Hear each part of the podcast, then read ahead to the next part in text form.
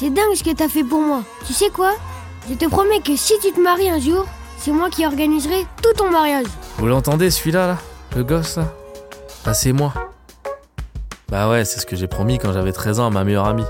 Super reconnaissant de la nif surprise qu'elle m'avait fait. Et je l'oublierai jamais, hein, c'était mortel. Et elle non plus d'ailleurs. Elle a rien oublié. Et là, elle se marie. Yes Super Tu dois organiser un mariage. Bah, c'est quelque chose d'organiser un mariage. Hein. Je suis tellement pas dans un bail de mariage dans ma vie Et de base. Ouais. Euh, je Quelle idée de promettre un truc pour- pareil Non mais faut jamais faire ça. Vraiment, non, c'est pas une bonne idée.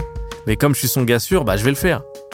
Je vais le faire. Faut savoir qu'elle elle avait pas le budget de Jay-Z ou Beyoncé. Et surtout, elle voulait un truc écolo, éthique. Enfin, elle m'a toujours fasciné cette meuf. Bref, bref, pour le mariage, j'ai dû tout trouver en seconde main sur le bon coin. Ça vous dit de me suivre dans mon orga? Le lieu, la déco, la vaisselle? J'y connais rien, hein. mais bon, je vais rencontrer des gens super, des experts de la seconde main et du bon coin. Et ils vont m'aider à tenir ma promesse. Donc je suis refait au max. Vous êtes combien Parce que moi, je peux louer un hangar, il a pas de problème.